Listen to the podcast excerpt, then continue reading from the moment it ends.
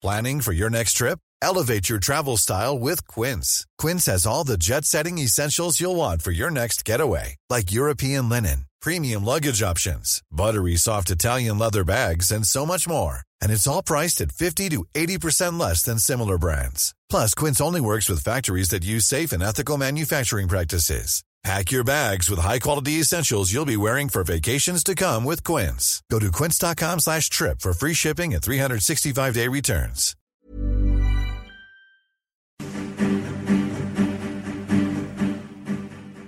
Cada noche, los expertos se reúnen para debatir, polemizar, desmenuzar a la noticia y a sus protagonistas en una mesa que saca chispas. Esto es Mesa de Opinión, a Fuego Lento bajo la conducción de Alfredo González Castro, por el Heraldo Radio.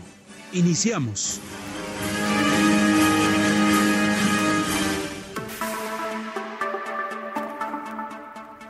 Es improcedente hablar de reforma sin hacer referencia a la reforma.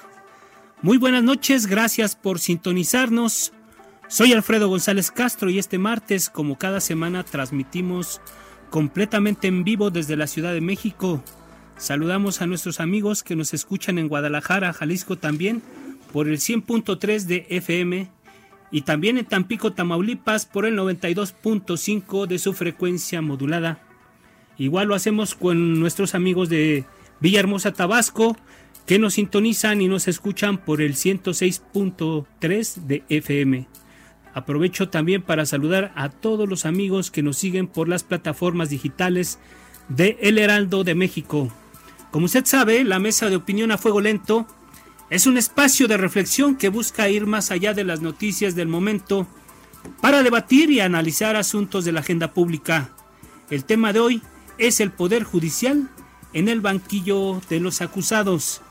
Senadores de Morena presentaron ayer una iniciativa de reestructuración del Poder Judicial que contempla cambios en el nombramiento y duración en el cargo de los ministros de la Suprema Corte de Justicia de la Nación, de los integrantes del Consejo de la Judicatura Federal, así como para terminar con las prácticas de nepotismo en el órgano judicial. La iniciativa prevé reformar varios artículos de la Constitución con el objetivo de combatir las deficiencias o distorsiones que mal encausan la justa aplicación de la ley y la sana impartición de justicia. Durante la presentación de, este asunto, de este tema, hablaron a Arturo Saldívar, ministro presidente de la Corte, el consejero jurídico de la presidencia Julio Scherer, así como el fiscal general de la República Alejandro Hertz. Así argumentaron esta reforma. Escuchemos esta pieza que preparó nuestro equipo de producción. Arturo Saldívar Lelo de la REA destacó en la reunión inédita de trabajo para la reforma al Poder Judicial el compromiso y voluntad de implementar desde adentro del organismo una nueva reforma donde se habla del combate a la corrupción.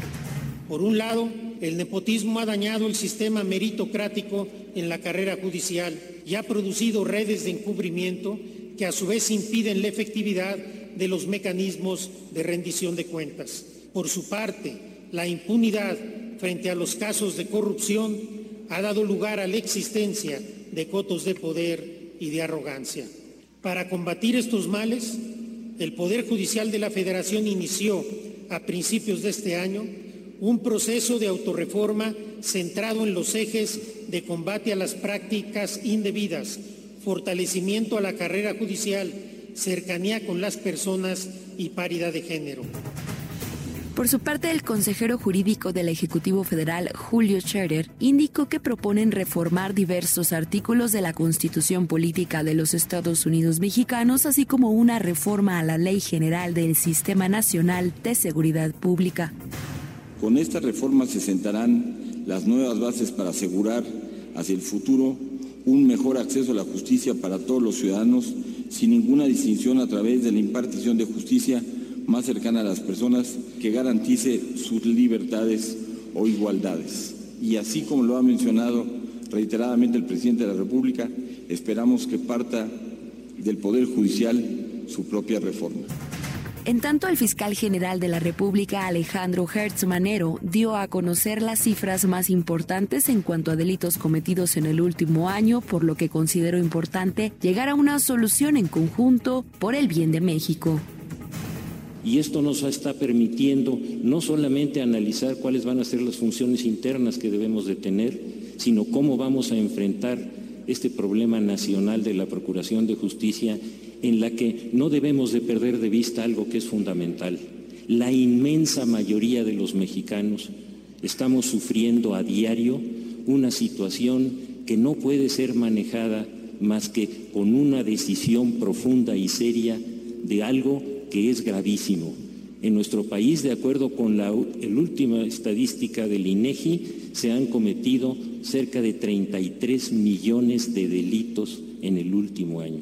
33 millones de delitos, de los cuales cerca del 99% han quedado impunes.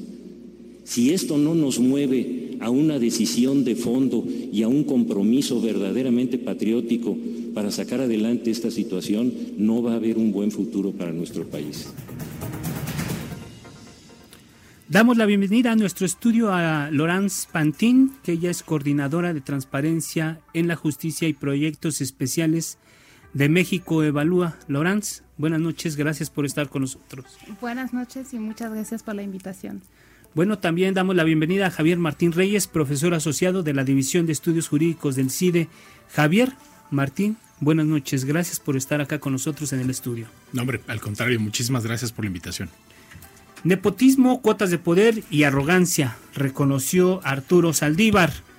En la impunidad, 99% de los 33 millones de delitos cometidos en 2018.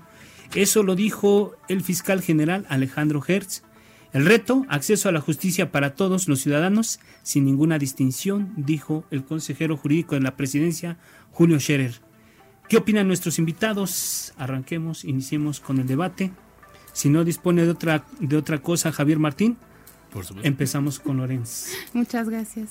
Pues eh, efectivamente fue un, un, evento que este, un poco fuera de lo común para decirlo menos, este, tener allí este, representantes de los tres poderes este, platicando de una reforma judicial, eh, pareció este, un, evento inédito, digamos.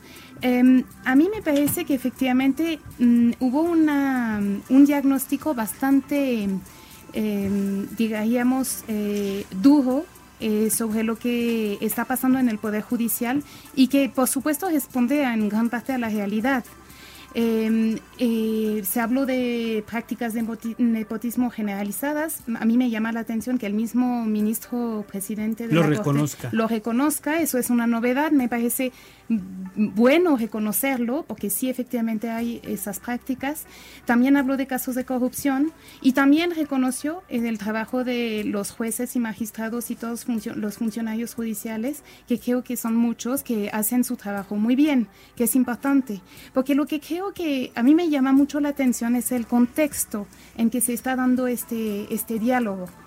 Me parece que efectivamente es necesaria una reforma, pero me parece que hay un contexto muy este, eh, especial que es eh, un contexto en que el Ejecutivo es eh, bastante, digamos, agresivo en sus ataques hacia el Poder Judicial, este, que ha notado, este, ha dicho en varias ocasiones que tiene que señalarse a los jueces a modo, que liberan a delincuentes o presuntos delincuentes por argumentos legaloides, este, en sus propias palabras. Esto es una, son, es una, son ataques reiterados que hemos escuchado por parte del presidente, que esto es lo que marca el contexto de esta, de esta discusión y me parece que no, no debemos de olvidar que este contexto existe.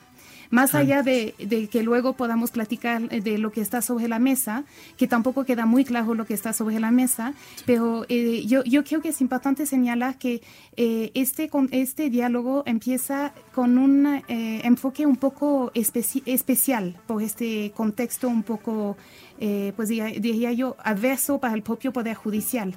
No sé si el diálogo está en, o sea, si todos están en, el, en un pie de, igualdad ahí para poder este, empezar esta discusión. Vamos a seguir la revisión del tema. Eh, antes de continuar, me presento a Jorge Alberto Lara. Jorge Alberto Lara, él es un abogado especialista en juicios orales y, y experto en temas de seguridad y justicia. Fue subprocurador de asuntos jurídicos de la PGR en el sexenio de Felipe Calderón. Jorge, bienvenido. Gracias por estar con nosotros. ¿Qué tal? Bueno, pues Javier, ya estamos en el tema. ¿Qué, nos puedes decir sobre este primer acercamiento a la reforma que se ha presentado, se, se presentó ayer en el Senado de la República?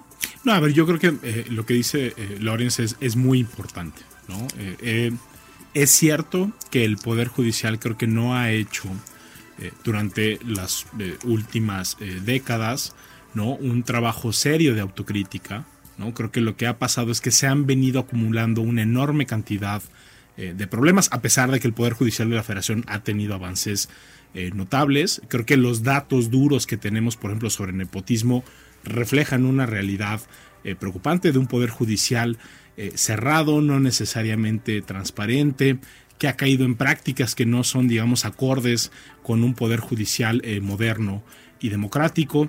Eh, creo que también hemos tenido durante los últimos años, y de manera eh, muy preocupante, problemas, por ejemplo, con los concursos, ¿no? que presentan las personas que aspiran a ser jueces de distrito, magistrados de circuito, concursos que se cancelan, exámenes que se, que se filtran, procesos que son impugnados eh, y cuestionados. Creo que también el Poder Judicial, más allá de que habla a través de sus sentencias, no ha hecho el trabajo de acercarse a la ciudadanía, de romper con ese formalismo que sigue permeando la cultura jurídica. Y eso se traduce en que llegamos a un contexto donde la ciudadanía ciertamente tiene muchísimas dudas sobre cómo funciona el Poder Judicial de la Federación.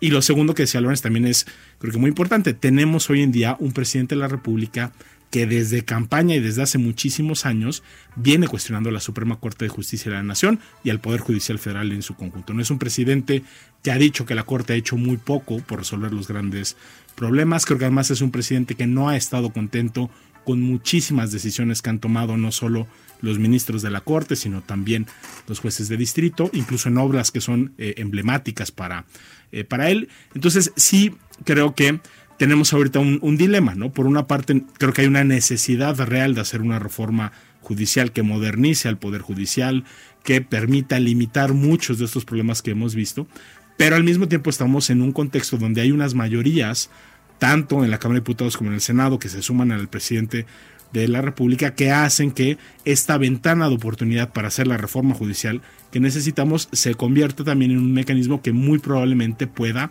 limitar, incidir o afectar la independencia judicial. ¿no? Entonces sí estamos favorecer la función del gobierno federal en aras de los proyectos que tiene podríamos pensar. Yo creo que sí hay una tentación ahí muy clara. Eh, creo que digo, lo, podremos platicar eh, ya más adelante. Algunas de las propuestas que se han puesto sobre la mesa o que se han mencionado claramente eh, no resuelven ninguno de los problemas que se han identificado históricamente.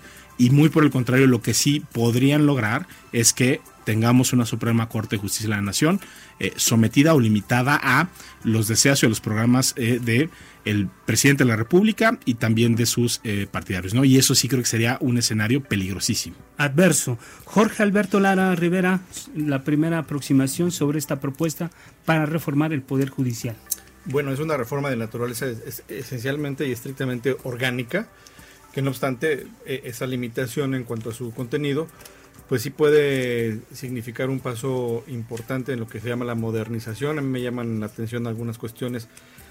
Eh, sobre todo hay un tema que cuando se planteó la, la, expedición de la Ley General del Sistema Nacional de Seguridad Pública en 2009, el Poder Judicial eh, fue reticente en incluir mecanismos de, disciplina o de certificación de los juzgadores. Y esta reforma tiene un tema ahí eh, sembrado que es la, posibilidad de que el Consejo de la Judicatura o lo que va a ser el nuevo Super Consejo de la Judicatura pueda mm, incluso evaluar los mecanismos, la, la, estructura patrimonial económica de los juzgadores. ¿A qué te refieres? ¿A los ingresos? ¿A la, a la remuneración de los, de los ministros, de los magistrados, de los jueces? Eh, a la remuneración, pero como lo estamos viendo y como lo vimos en el a, Medina Mora también, a la compatibilidad, a la congruencia de eh, su nivel de, vida, ¿no? que es un indicador de tipologías de corrupción, cuando el nivel de vida eh, no corresponde con el nivel de los ingresos y parece que ha habido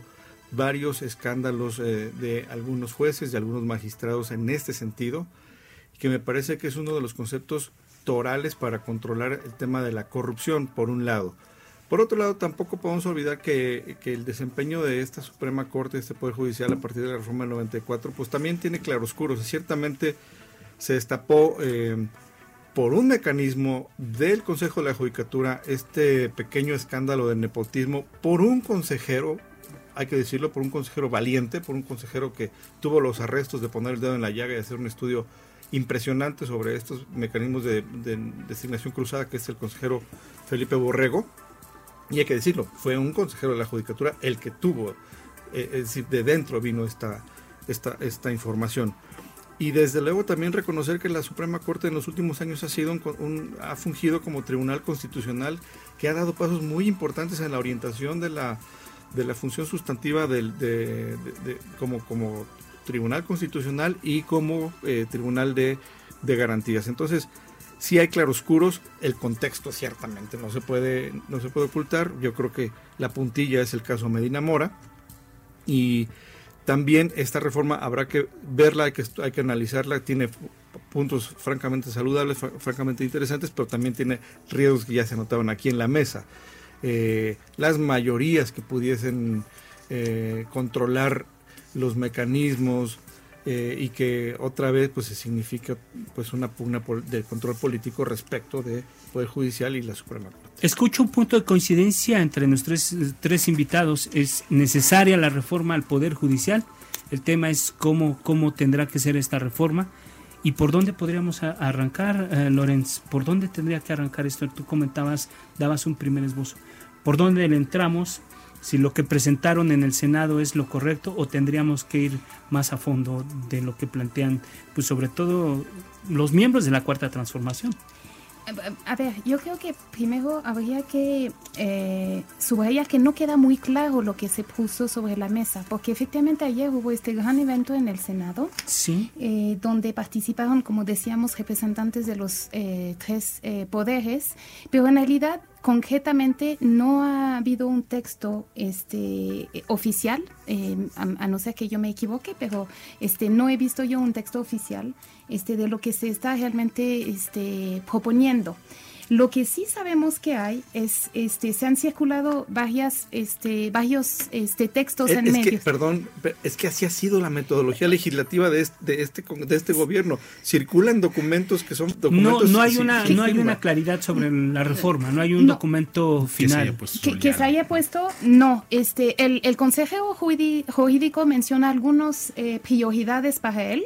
Igual que el senador Germán Martínez, generalidades. pero muy general, muy general. Lo que sí están, eh, o sea, lo que yo he visto que está sobre la mesa, o que está sobre la mesa legislativa, así tal cual, es, eh, Germán Martínez mencionó 99 iniciativas que tienen que ver con procuración e impartición de justicia.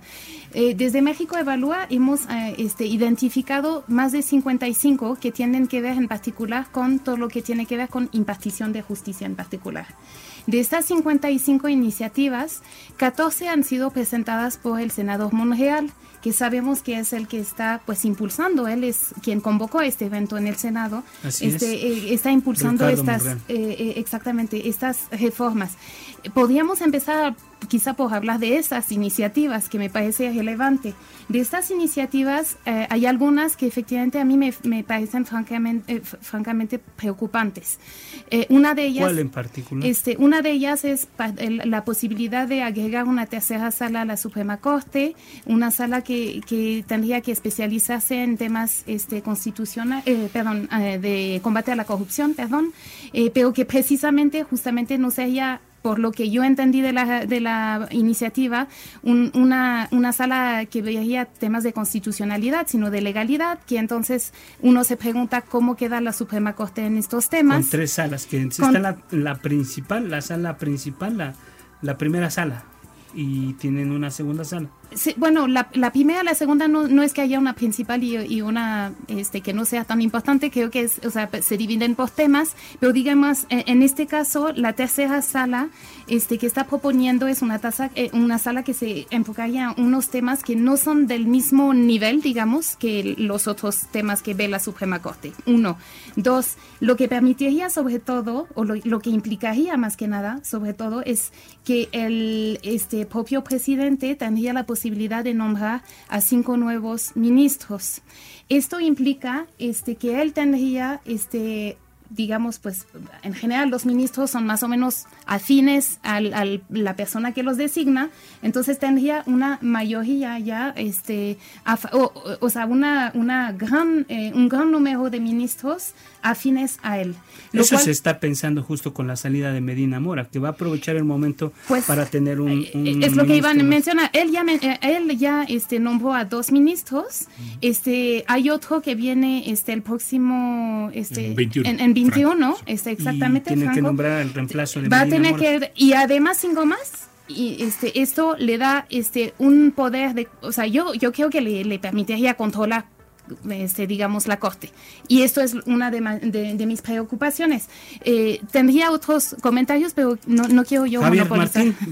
No, a ver, yo creo que es cierto que hay una eh, falta de claridad eh, muy grande. como, como bien decían ustedes, el día de ayer se habló de líneas generales, incluso el presidente de la Corte, Saldívar, dijo que ellos harían llegar en su momento. Yo tengo por lo menos nueve artículos que se proponen modificar de la Constitución. 94, 95 hasta el hasta el 100, 105 y 107. Hay, fíjate, hay una iniciativa que seguramente mucho de, lo que se está discutiendo los últimos eh, días está relacionada. Es una iniciativa eh, que prepara México Justo, que es una asociación eh, que encabeza el ministro en retiro Gerardo Góngora Pimentel.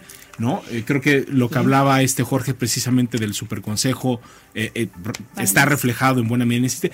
Yo sí pienso que esa iniciativa, que incluso se ha hablado en varios medios de comunicación de ella, sí es una iniciativa peligrosísima, ¿no? Es una iniciativa que de entrada lo que quiere hacer es trastocar o alterar el periodo de nombramiento de los ministros de la Suprema Corte. De cambios en el nombramiento y duración en el cargo de los ministros de la Corte. Tú, imagínate nada más, ¿no? Punto, un punto medular. Y yo te diría, una de las más importantes garantías de independencia judicial en México y en cualquier democracia constitucional es que los jueces constitucionales tengan periodos de nombramiento muy largos. ¿no? Incluso en algunas democracias, como en Estados Unidos, los nombramientos son eh, indefinidos, pues ese es un nombramiento vitalicio. Bueno, en México, desde 1994, ¿no? Eh, creo que tenemos una corte con garantías reforzadas y una de ellas que es fundamental es que los ministros de la corte duran 15 años. Porque es importante que esos nombramientos sean prolongados precisamente para que los ministros, aunque llegan siempre propuestos por algún presidente y son votados por mayorías eh, partidistas en el Senado, tienen que tener un horizonte que lo que les permite es tomar las decisiones de acuerdo con las convicciones que tienen de cómo se tiene que interpretar la Constitución y la ley y no por consigna. Esta iniciativa, por ejemplo, lo que propone es reducir el periodo de encargo ¿no? a seis años, ¿no? Es decir, para que coincida perfectamente con los periodos eh, presidenciales, con la posibilidad de que sean ratificados, lo cual es un incentivo súper perverso, porque entonces todos los ministros lo que van a estar pensando durante los primeros seis años de encargo, pues es quedar bien con los senadores que eventualmente lo, los que van a los políticos actualmente. Por supuesto, ¿no? Y así como los políticos están pensando en el siguiente cargo, es racional para cualquier juez que pasa por un proceso así que lo tenga que hacer. Y no solo eso, sino que incluso a los ministros que hoy están despachando, se les pediría por un artículo transitorio, por lo menos de esta iniciativa, que pasaran por ese procedimiento. Esa sería ¿no? Yo creo que estoy de acuerdo con, con eh, la idea de la tercera sala también creo que es una mala idea. Creo que busca alterar la integración de la Corte. Eh, pero esta iniciativa es todavía peor. la estructura burocrática del Poder Judicial cuando hay instancias que ya ven estos temas. Sin duda. Y esta otra iniciativa lo que le permitiría a las mayorías partidistas que hoy tenemos en el, en el Senado es precisamente deshacerse de ministros eh, incómodos. Me parece muy, muy interesante, muy importante debatir eh, eh, a nivel académico la reforma que se propone para este tema del Poder Judicial, pero yo creo que la gente también, la gente de a pie, Juan Pueblo, la gente que está en la calle, ha percibido durante todo el tiempo que el Poder Judicial es un no solamente un tema unido de burocracia, sino que ahí es donde eh, nunca se, se, hacen las leyes. Las leyes no se hacen en el Poder Judicial. Incluso piensa la gente en estas encuestas que se han hecho que el Poder Judicial es una de las de los poderes más corruptos de, de la estructura de gobierno y que, y que eh, en realidad eso es, eso es lo, que piensa la gente. Entonces, a partir de este momento yo invito a nuestros radioescuchas a que también participen en este debate a través de nuestras redes sociales y opinen sobre esto, sobre qué, cómo están viendo ellos eh, el, el, el, al Poder Judicial, si lo consideran todavía como, como, como un ente de corrupción y si en realidad desde la percepción de la gente es necesario una reforma para rescatarlo. En Twitter, arroba el heraldo-mx y en Facebook, arroba el heraldo México. Mándenos sus opiniones y pues también estamos aquí para, para leer. Vamos, este, uno de los pilares de esta reforma al Poder Judicial es la creación precisamente de un código penal único que tiene, con, que tiene que ver con la, la unificación de, de, de, las, de las penas. Eh, solo se establece una excepción para los casos de aborto y la eutanasia porque nosotros sabemos que hay, que hay entidades de la República donde está legalizada la práctica del aborto y donde no, y creo que ellos lo, lo, conciben como una realidad y por eso es que lo ponen como un caso de excepción. ¿Cuál es la postura sobre este asunto en específico? ¿Quién dijo yo? ¿Quién dice? Jorge Alberto Lara. Bueno, sí, este tema del Código Penal Único también se ha venido trabajando de, de mucho tiempo, hay varios proyectos a mí me tocó, por ejemplo, hacer la unificación penal en materia de secuestro, participar en los grupos de trabajo cuando se hizo la ley única en materia de secuestro, luego la ley única en materia de trata, luego la ley única en materia de tortura, luego la ley única en materia de desaparición forzada. Es decir, eh, se sigue centralizando la visión de la política criminal sustantiva. Hay que entender, este proyecto de Código Penal Único va más bien a la parte sustantiva penal de la política criminal, yo creo que está bien, al final del día es saludable la homologación y los criterios de la dogmática penal, lo digo como penalista, lo digo como subprocurador, creo que no será, eh, no, afectará, eh, al contrario, podrá generar buenos criterios de homologación. Ha dado muy buen resultado el Código Nacional de Procedimientos Penales en ese sentido de que litigues donde litigues, eh, eh, o la justicia donde se imparta, pues es básicamente la que responde a los mismos principios y a las mismas reglas. Sin embargo, yo no le daría, yo no generaría una expectativa demasiado grande a que todo va a cambiar por arte de magia por la expedición del Código Penal único. Para empezar, se requiere primero una reforma constitucional que habilite al Congreso a su emisión, artículo 73, fracción 21. Luego, donde yo sí creo que hay interrogantes importantes es, por ejemplo, ¿qué va a pasar en materia de delincuencia organizada? Esa yo sí creo que es una de las dudas por la problemática que está viviendo nuestro país. Hoy en día, si la delincuencia organizada va a seguir siendo un coto cerrado al gobierno federal o a la federación, sin la participación ni siquiera coadyuvante de parte de, los, de las entidades federativas. Entonces yo creo que es saludable, sí me preocupa que los estados o las entidades federativas sin más se sigan deshaciendo de facultades en el orden legislativo y no estén encontrando, por ejemplo, los congresos locales, cómo colmar los grandes huecos en materia de fiscalización y rendición de cuentas en materia, por ejemplo, de justicia penal. Aquí hay temas que faltan, urgentes. Número uno, no estamos eh, fortaleciendo, no existen, son una entelequia todavía algunos elementos críticos para el correcto funcionamiento del sistema de justicia penal, como por ejemplo son las unidades de medidas cautelares, que para mí son, son piezas nucleares fundamentales que están dejadas al lado. Otro, las unidades de gestión de mecanismos alternos de justicia. La justicia alterna, no solamente en materia penal, sino en otras áreas, va a ser el gran facilitador, el gran resolutor de conflictos y lo estamos dejando olvidado en, tercer, cuarto nivel de prioridades.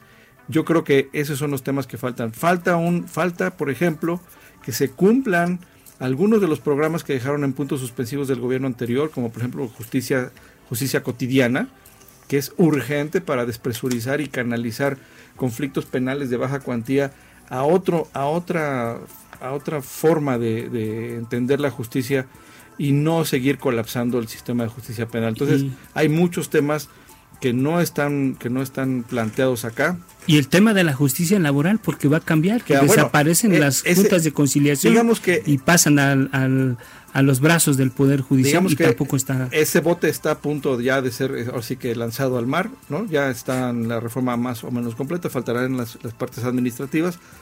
Y yo creo que la pregunta que tú haces a propósito de la percepción de la gente es qué pasa con la justicia del fuero común, ¿no? Y ahí vamos a tener, a tener muchísimas experiencias en, diversos sentidos. Y una de las grandes interrogantes, más allá de cómo se va a organizar en la Suprema Corte, si va a haber un consejo o superconsejo, yo creo que es la definición del rol en la justicia constitucional de la Suprema Corte y si va a seguir siendo un, un órgano revisor de amparos, pues también que se, que se discuta a fondo esa circunstancia. Bueno, vamos a hacer una pausa, regresamos, no le cambie, quédese con nosotros y volvemos en unos, en unos minutos.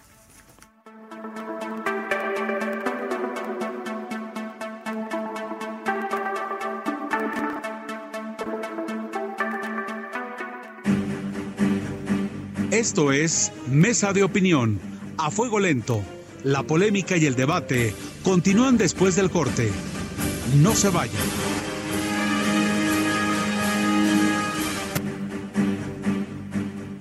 Siguen la polémica con Alfredo González Castro y su mesa de opinión.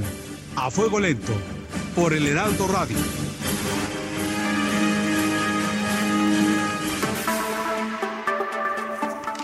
Volvemos a la mesa de opinión a fuego lento. Agradecemos que nos acompañe en el estudio a Lorenz Pantín, representante de México Evalúa.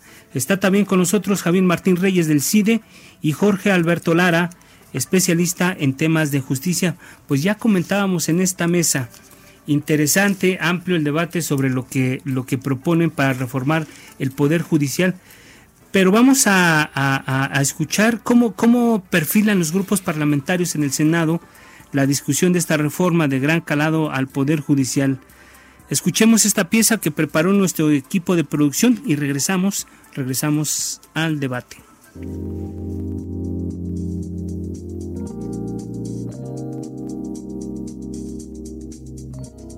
La antigua sede del Senado fue el escenario este lunes para la presentación por parte de senadores de Morena de la iniciativa de reforma del Poder Judicial, misma que contempla cambios en los artículos 94, 95, 96, 97, 98, 99, 100, 105 y 107. Reestructura que tiene como finalidad combatir las deficiencias o distorsiones que mal encausan la justa aplicación de la ley y la sana impartición de justicia como práctica cotidiana en el seno de este poder. Ricardo Monreal, presidente de la Junta de Coordinación Política del Senado, habló sobre la responsabilidad que tienen para llegar a un acuerdo sobre esta reforma. Tenemos la responsabilidad histórica de elaborar, de proponer y de acordar con ustedes el andamiaje normativo para favorecer que los jueces se dirijan con absoluta visión de igualdad e inclusión, justicia social, protección especial a grupos en situación de vulnerabilidad, favorecimiento de máxima publicidad e información y, por supuesto, el derecho a la verdad. Mauricio Curi, coordinador del PAN, se refirió al tema de la impunidad que no se puede negar que existe en el país. Definitivamente el problema más grande que tiene nuestro país es la impunidad tan grande que vivimos y es responsabilidad de los tres niveles de gobierno y de los tres poderes de la Unión. Por lo tanto, cuenten que asumimos por parte del Grupo Parlamentario de Acción Nacional con nuestra responsabilidad para poder apoyar la reforma. Dentro del Poder Judicial lo celebramos y si la vemos correcta, la estaremos apoyando. El coordinador del PRI, Miguel Ángel Osorio Chong, destacó la importancia de actuar con respeto a los derechos humanos. Para que sea un Poder Judicial más fuerte, que aplique justicia no solo reduzca su función a la aplicación de la ley. Que en cada caso actúe con la sensibilidad y respeto por los derechos humanos. Actúe con opacidad ni excesos. Que cada vez abra la puerta a más mujeres. Mientras que Miguel Ángel Mancera, coordinador del PRD, mencionó que no pueden dejar de lado para su análisis el juicio de amparo. Esta es una ley fundamental que puede rediseñarse, que puede replantearse y así devolverle la fuerza y, por supuesto, el prestigio que ha ganado más allá de nuestras fronteras. Debemos encontrar la fórmula jurídica que evite la tardanza en la impartición de justicia, los trámites dilatorios las consabidas chicanas. Entre otras cosas, se tiene como objetivo la creación de un código penal único, un registro nacional de carpetas de investigación y las bases de atracción de los casos entre el Ministerio Público de la Federación y las entidades federativas, así como la reforma a la Ley General del Sistema Nacional de Seguridad Pública para facultar a la Conferencia Nacional de Procuración de Justicia para la elaboración de las carpetas de investigación. Escuchamos ya las posturas de los senadores en la presentación de esta iniciativa. Escuchamos que, esta iniciativa es para eliminar la corrupción, acabar con la impunidad, pero también escuchamos que hay un tema ahí de, burocracia. ¿Por dónde tendríamos que, arrancar este? ¿Qué opinan ustedes? El Registro Nacional de Carpetas, mucho enunciado y poca acción es lo que yo percibo de, esta iniciativa. ¿Qué pueden decir? Hace rato comentaban que parecería que, esta es una, una propuesta para hacer un poder judicial a modo de la cuarta transformación. Hablemos de eso. Sí, bueno, este, lo que podemos, lo, que mencionábamos, este, es también, este, que en realidad eh, el, eh, esas reformas eh, en sí no necesariamente van a atender los problemas que, que, se han mencionado. Es decir, si queremos combatir la corrupción este, en el Poder Judicial o este, pues se, se, se, habla de eh, mejor profesionalizar a los jueces magistrados. Esto pasa por eh, medidas que no necesariamente son reformas legislativas, para empezar, diría yo. Este, y por otra parte, eh, algo que les mencionaba hace rato, creo que, que vale la pena este, mencionarlo, nos centramos mucho y, y, el presidente muchas veces este, ataca a los jueces en general, pero nunca hace una diferencia entre jueces federales o magistrados federales y jueces locales. Y es importante eh, recordar que la mayoría de los asuntos llegan al nivel, a nivel de los poderes judiciales estatales. Y allí hay algunas propuestas interesantes eh, y, otra, muy preocupante. La que me preocupa es eh, una propuesta que propone, que es de Monreal también, que propone este, suprimir los consejos de la judicatura a nivel estatal. A mí me preocupa porque eh, lo que quieren hacer en ese caso es justamente con el argumento de disminuir la burocracia, la burocracia abaratar este, lo que es este, pues, lo, la estructura burocrática exactamente, del Poder Judicial. Eh, lo que quiere hacer es devolverle a los tribunales superiores de justicia las atribuciones este, que tienen ahora los consejos de la judicatura, que son de justamente organizar este concursos de oposición para eh, nombrar los este, funcionarios judiciales cuando estos existen, porque hay veces que efectivamente no existen, pero donde existen, pues me parecería un error devolver este tipo de funciones y todo lo que tiene que ver con vigilancia y sanción y disciplina de los funcionarios judiciales, me parece ya un grave error devolver esto a los, al pleno de los magistrados, porque esto ha demostrado que no funciona, que los magistrados este, están allí para resolver otras funciones, que no son las funciones jurisdiccionales, no para resolver temas de recursos humanos, digamos, o de administración, este, y menos para este, tener una influencia en lo que son los jueces y otros funcionarios judiciales, porque en realidad sería darles un poder muy fuerte, de nuevo, a los magistrados este, y sería en realidad este, eh, reducir lo que, lo que tenemos de, independencia judicial. Esto por una parte. Ahora también hay una, eh, unas reformas propuestas. Este, que proponen eh, fortalecer los poderes judiciales este, estatales, por ejemplo, eh, forzando los, obligando a los estados a dedicar por lo menos 2% de su presupuesto a cada poder judicial. Tengo algunas dudas sobre esta iniciativa, pero eh, creo que va en el buen sentido. En este momento los poderes judiciales estatales necesitan en general de, cierta garantía presupuestal. Javier, que te veo ahí muy atento ya, queriendo opinar, a ver, cuéntanos. No, a ver, es que yo estoy también muy de acuerdo en el sentido de que eh, sí parece que vistas desde su conjunto. Se, se vale interrumpir, ¿no? se vale interrumpir, Jorge. Las, las reformas parecen que van en eh, sentido contrario a lo que necesitamos. ¿no? Yo creo eh, lo que decía Jorge hace rato es, es muy cierto. O sea, los problemas del día a día de la inmensa mayoría de las y los mexicanos no están en la justicia penal, están en lo que se ha denominado eh, la justicia cotidiana, son problemas eh, laborales, son problemas que se podrían resolver a través ¿no? de la justicia cívica, de la justicia eh, itinerante, y ese es uno de los grandes pendientes que hemos tenido ¿no? en, todo el, país, y hoy en día el foco de reflexión está de nueva cuenta en lo penal, cuando lo que tendríamos que estar hablando son de esos conflictos. Pero solamente déjame decirte una cosa que se comentaba hace rato aquí en la mesa, es decir, disminuir el costo del Poder Judicial, adelgazar la burocracia en aras de, hacer un Poder Judicial a modo de la, de la cuarta transformación. Yo, yo creo que eso que decía Lorenz es, clarísimo, ¿no? Esa idea, por ejemplo, de desaparecer los consejos de la judicatura eh, local es de nueva cuenta eh, exactamente lo opuesto. Lo que necesitamos, y otro de los grandes pendientes, ha sido el fortalecimiento de los poderes judiciales locales. Esa es una reforma constitucional que no hemos podido hacer de 94 a la fecha. ¿Por qué? Porque las resistencias internas en los estados son durísimas. Lo que tendríamos que hacer es reforzar la independencia de los poderes judiciales locales, darles mayores garantías en términos de presupuesto, en términos de estabilidad, en términos de nombramiento, y no otra vez tratar de volver a concentrar las facultades que ahora están en 29 consejos de la judicatura locales, de nueva cuenta en la figura del presidente de los tribunales superiores de, de justicia. De manera paradójica, además, esa propuesta que se ha hecho en el ámbito local va en contra completamente de la, eh, de la lógica de esta otra propuesta de crear un super consejo de la Judicatura Federal. Entonces ahí lo que estamos viendo es que vistas desde su conjunto son iniciativas muy esquizofrénicas. ¿Eso qué nos quiere decir? Que ni siquiera tenemos claridad de qué es lo que queremos hacer, qué es lo que queremos reforzar. ¿Queremos o no queremos consejos de la judicatura eh, fuertes? ¿Cómo los queremos nombrar? ¿Quiénes tienen que estar ahí? ¿Los poderes judiciales tienen que ser parte o no parte? Esas yo creo que son las grandes discusiones que tendremos que ver desde un punto de vista integral, articulando tanto lo federal como lo local.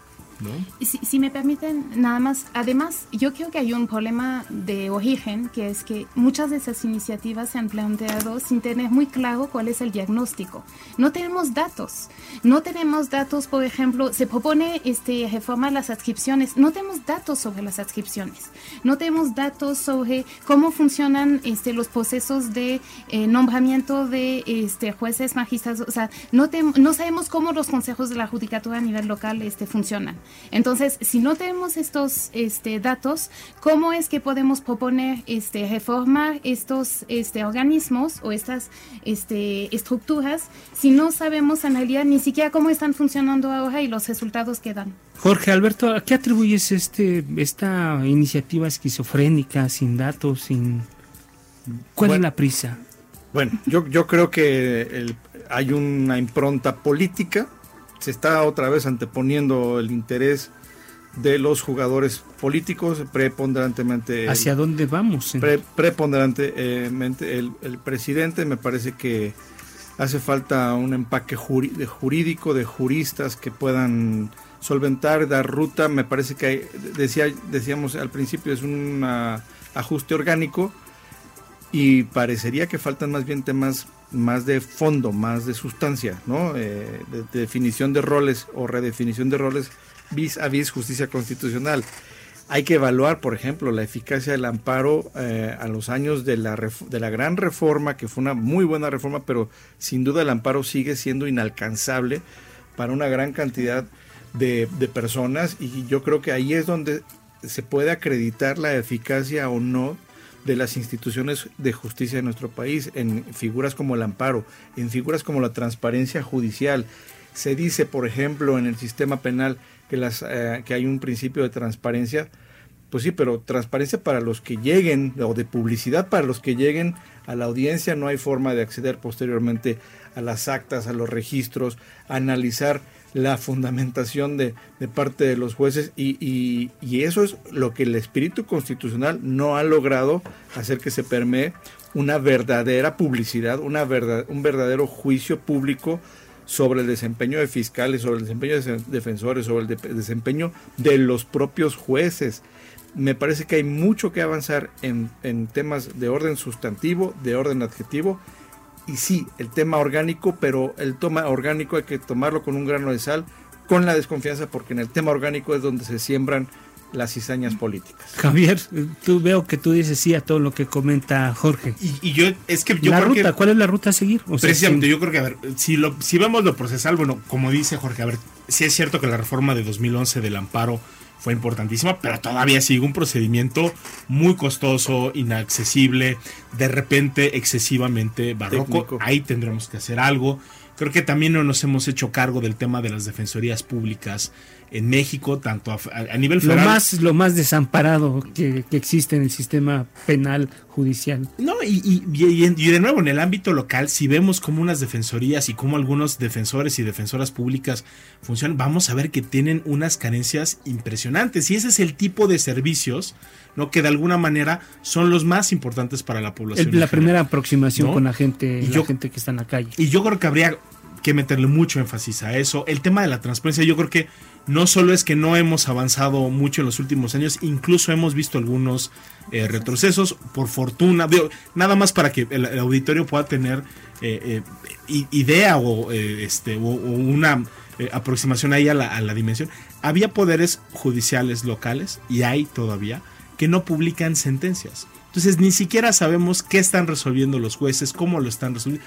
No hay rendición de cuentas en muchos poderes judiciales locales porque se agarran de una disposición de la Ley General de Transparencia que dice que solo hay que publicar, por ejemplo, sentencias de interés eh, público y hay poderes judiciales y se ha documentado que dicen yo no tuve el año pasado ninguna sentencia de interés público. Entonces ahí hay una bola de deficiencias eh, estructurales que tendrían que estar en el centro de la eh, discusión. Yo creo que tendríamos que hablar del camino a seguir, pero Lorenz, querías comentar algo. muy interesante lo que mencionaba este Javier. Sí, exacto, porque y, y, nos dice mucho cuando los jueces consideran que ninguna de sus sentencias son de interés público. Nos dice mucho sobre la manera en que valoran su propio trabajo, entre, entre paréntesis. Pero sobre este tema quiero dar una buena noticia o un principio de buena noticia, porque precisamente desde el colectivo Lo Justo es que sepas al que pertenece México Evalúa y otras organizaciones como X Justicia para las Mujeres que se han involucrado mucho en el tema de transparencia judicial, justamente hemos eh, impulsado una reforma a la Ley General de Transparencia eh, para eh, justamente reformar este artículo que mencionaba este Javier, este, para que ya este, se obligue a los poderes judiciales de los estados a publicar no solamente las sentencias que sean de interés público, sino todas las sentencias. Y esta iniciativa este, fue aprobada este, la semana pasada eh, en el Senado por unanimidad. Eh, y ahora toca a la Cámara de Diputados este, ratificar, bueno, aprobarla. Eh, si esto eh, es, se hace realidad, yo creo que sería una excelente noticia, porque, por ejemplo, para abogados, litigantes, este, yo creo que sería una muy buena manera para ellos de saber cuáles son los criterios de los jueces que, con quienes les toca algún asunto, por ejemplo.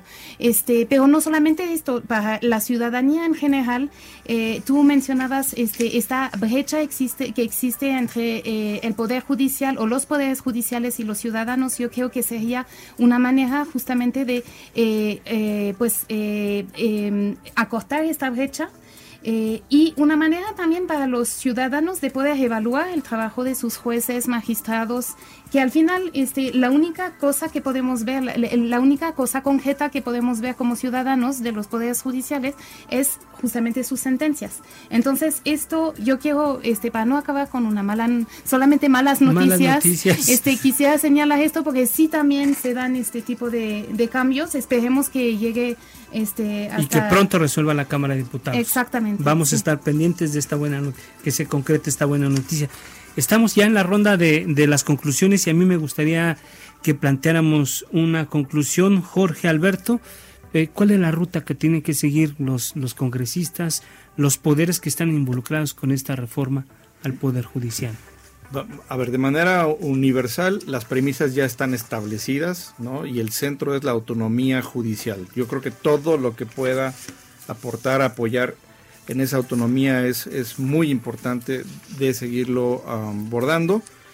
También es muy importante, creo yo, el combate a la corrupción y me parece que ahí hay mucho terreno que avanzar. Yo sí creo que hay mecanismos también explorados y razonables para, para poder eh, producirlo quisiera hacer una reflexión sobre las defensorías públicas em, en esta ley famosa de amnistía, por ejemplo, son los grandes ausentes.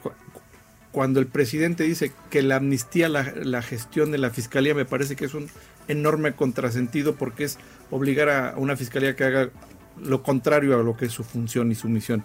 Yo creo que los procesos de justicia alternativa, que no amnistía, de justicia alternativa y que son muy robustos en la ley, tendrían que estar siendo liderados por las defensorías y, y bueno, también todo tiene un correlato presupuestal, ¿no? Revisemos los presupuestos. Hoy, hoy justamente que estamos en, en vísperas de una discusión presupuestal, como dicen por ahí, el eh, lo que no se nota en el presupuesto pues no es, no es correcto, no, es cierto, no existe. No existe. Entonces vamos a ver si es cierto que tanto a nivel local como a nivel eh, federal existe esta disposición de, de, dar una mayor eficacia a los órganos de justicia Creo que hoy, por ejemplo, lo que pasó con los presidentes municipales de que fueron rociados poquito con gas pimienta. Dice el vocero que fue solamente cuando, fue poquito. Cuando ellos no son, fue a ellos directamente. Cuando ellos son los que tienen a su cargo la policía municipal y que el presidente los mande rociar con poquito gas pimienta, me parece que es una, una realidad